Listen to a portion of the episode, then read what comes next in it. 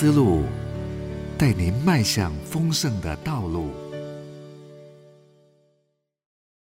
为在临的君王预备道路。作者林伟玲老师。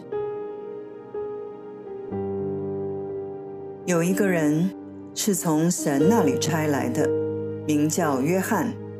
这人来为要做见证，就是为光做见证，叫世人因他可以信。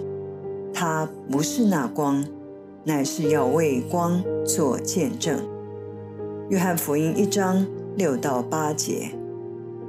如果你是三十岁以下的青年，那你真是生于忧患，因为这三十年在台湾与国际上。都发生了曾让人难以忘怀的大事：九二一、九一一、三一一。那时也许你还年幼，记忆模糊，但是应该也不会讲不出这分别发生了什么大事。而在二零零八、二零一四、二零一九到二零二二，又发生了什么？大卫·包森牧师曾说：“圣经约有七百三十五处的预言，其中五百九十六件已经发生，剩下一百多个预言即将实现。由此得见，我们越来越靠近基督在临的末期。今年不只是疫情没有停止的迹象，气候变迁加上俄乌战争。”加剧了粮食危机与经济通膨。近日，台海局势也日益紧张，密集的灾难情势接踵，形成了国际与台湾的多重挑战。面对未来世代光景如此严峻，不能分辨天时气候，就不可能成为一个为在临的君王预备道路的人。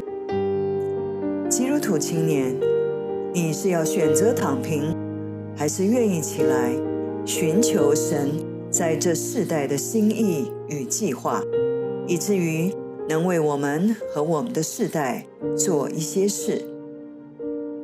严峻的世代光景，圣经里有没有答案？若要说为弥赛亚预备道路的第一人，那就非施洗约翰莫属了。什么是施洗约翰世代的黑暗？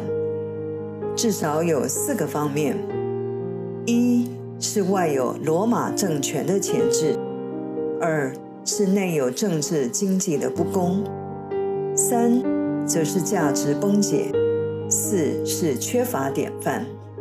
首先，我们可以看到外部强权，在犹太的社会当中，撒都该人。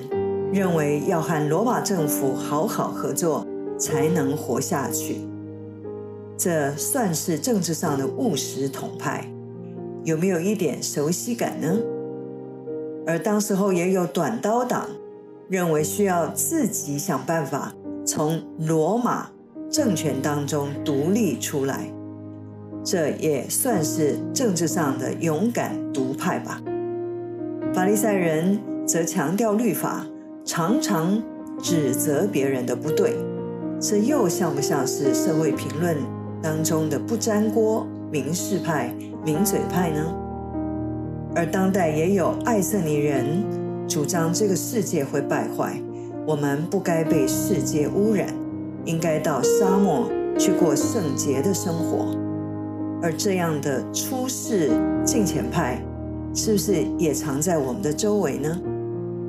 至于境内的政治经济不公，则似乎是人类社会难以摆脱的问题。价值崩解，我们可以从路加福音第三章七到九节看见，法利赛人自以为是正统主流价值的传承者，常常指教别人，但是在施洗约翰眼中却是虚伪的，而缺乏典范。更是我们的时代对于政治人物不断失望的感受。那么，施洗约翰如何不迷失自己，忠心完成呼召呢，就成为我们需要注意的典范。施洗约翰能为主预备道路，因为两个重要的特质。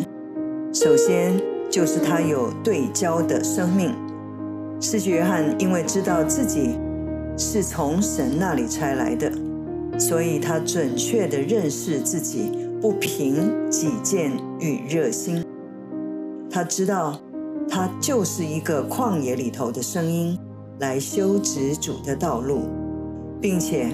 他不只是准确认识自己，他也真正的认识基督。基督才是真光，他才是那个真正的主角，是要来的新郎。而自己呢，不过就是一个配角。因此，主必兴旺，而他必衰微。世袭约翰能为主预备道路的第二个特质，就是活出使命的人生。而在这样的人生的当中，我们看见，首先他能过一个分别为圣的生活。他住在旷野，吃蝗虫野蜜，穿骆驼毛的衣服。因此，就好像 C.S. 路易斯所说的：“如果你需要一个让你感觉舒适的宗教，他说，我绝不会推荐你基督教。”因此，我们在施许愿的身上看见他保守自己，以至于让自己能够分别为圣。施许约翰能够活出使命的人生，也因为他能够委身时代的需要。就好像我们当代在中国成都秋雨教会主任牧师王怡，因为批评政府迫害信仰。于二零一九年被判煽动颠覆国家政权这样的罪而入狱。他在一篇名为《政教冲突的属灵益处》正道时说道：“没有这种强烈的末日感，你怎么想都是空；没有这种强烈的使命感，你怎么说都是错。政教冲突。”以一种最尖锐的方式，把这个区别活生生地标示了出来，使我们不能掩盖，不能冒充，也无法再伪装。这试炼我们，到底看重世人的评价，还是看重基督的赞许？政教关系的冲突，比其他任何冲突，都更全面地显出教会。与世界的对立与区别，这使一个基督徒的一切社会关系都无可躲藏，而被逼到阳光下，被世人重新评价。政教冲突最显著的益处之一，就是让身在其中的任何一位基督徒都不可以继续悄悄地做门徒，为在临的君王。预备道路需要有装备，并付出代价。我们预备好了吗？